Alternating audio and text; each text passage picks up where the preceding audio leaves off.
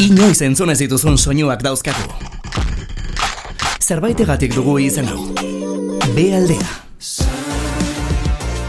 Elkarrizketak, konpainia ona, jakin beharrekoak eta batez ere, musika.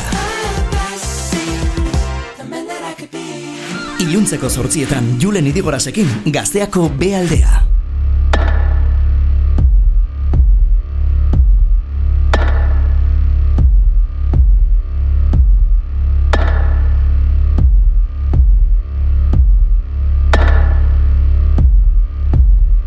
Baionatik datoz eta egan izeneko lanarekin entzun genituen azken aldiz, 2008an izan zen hori duela irurte, ilunak eta dotoreak zertan ari diren badakiten artista hoiek dira beraiek, Orbel taldearen eh, disko berriak alean da eta be aldeara etorri da Txomin Urriza taldekidea, Gabon Txomin.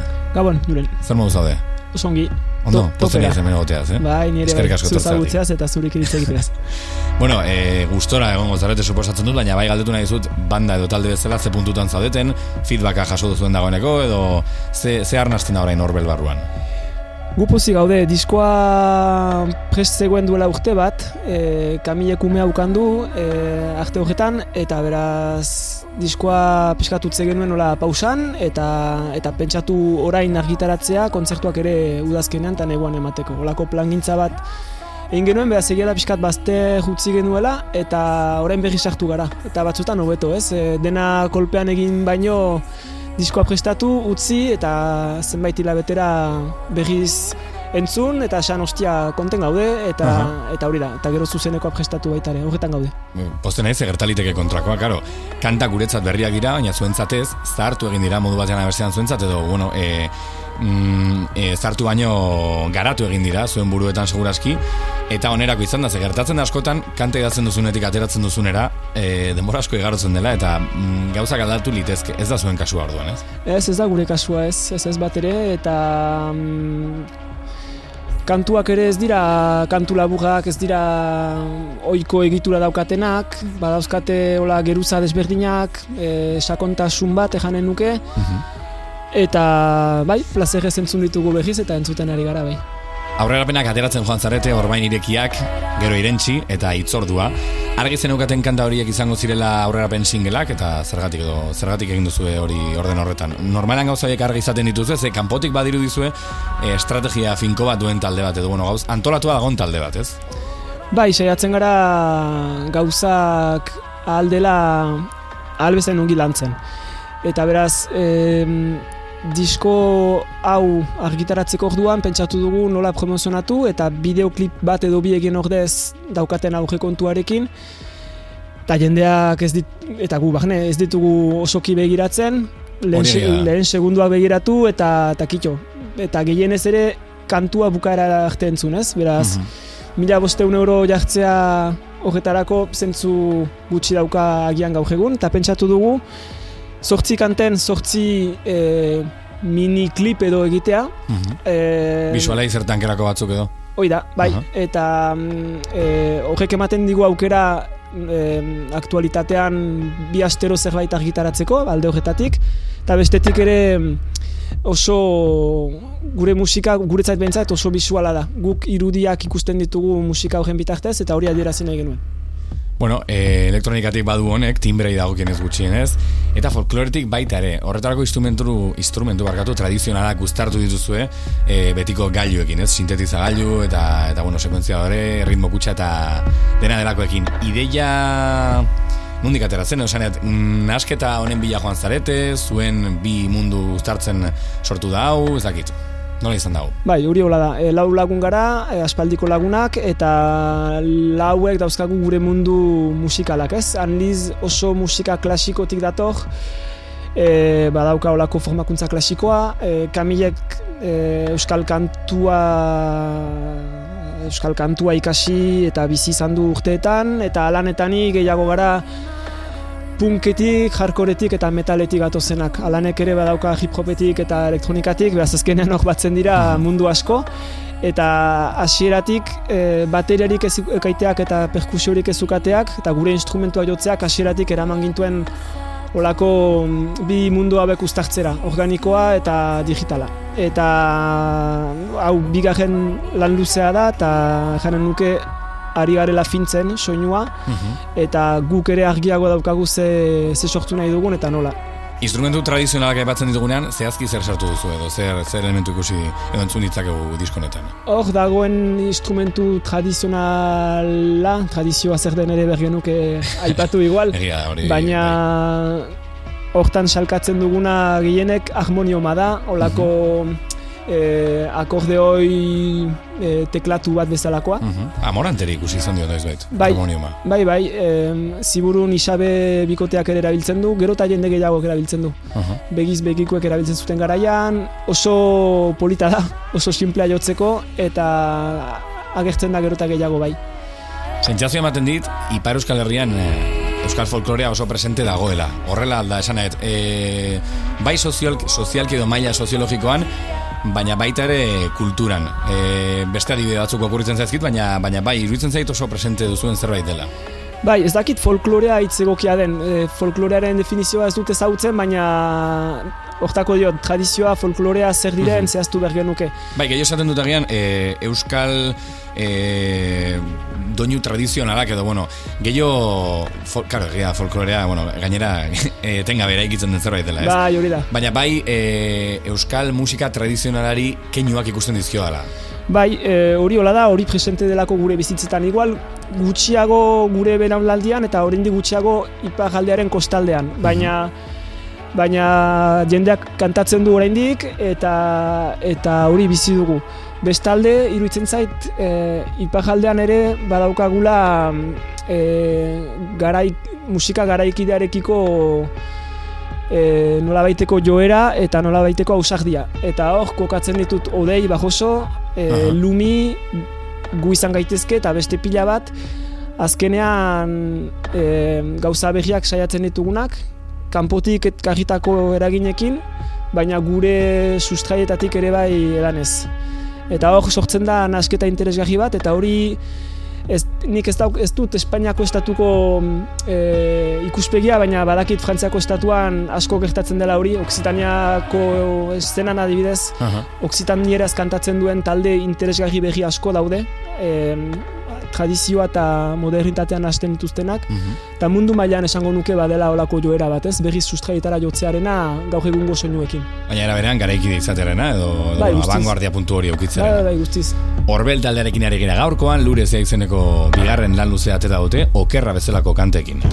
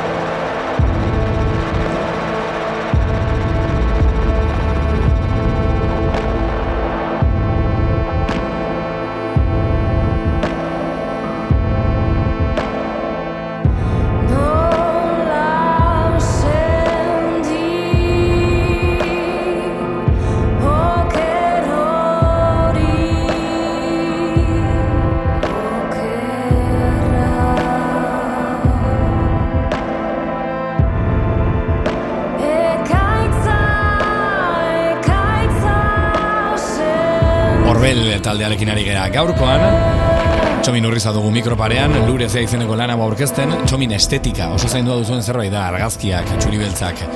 Gauzak aurkezteko era lehen aipatu dugun bezala. Zergatik ez du jende guztia gauzaintzen e, Zea berretzizut galdetuko honen zaintzaren inguruan Ze suposatzen du zerbait natural bezala egiten duzuela zuek Ze askotan, bueno, ba, besterik gabe horrela ateratzen zaizue. Baina, e, zergatik uste duzu ez dela ezinbestekoa gaur egun artista guztientzat, estetika konkretu bat ez, baina bai estetikaren alorrean gauzak zaintzea.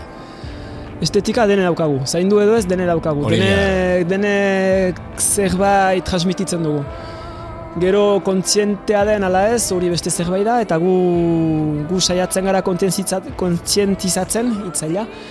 Eta, eta argazkien kontua edo janskeraren baino gehiago nik garrantzia eta guk garrantzia asko ematen diogu argien kontuari.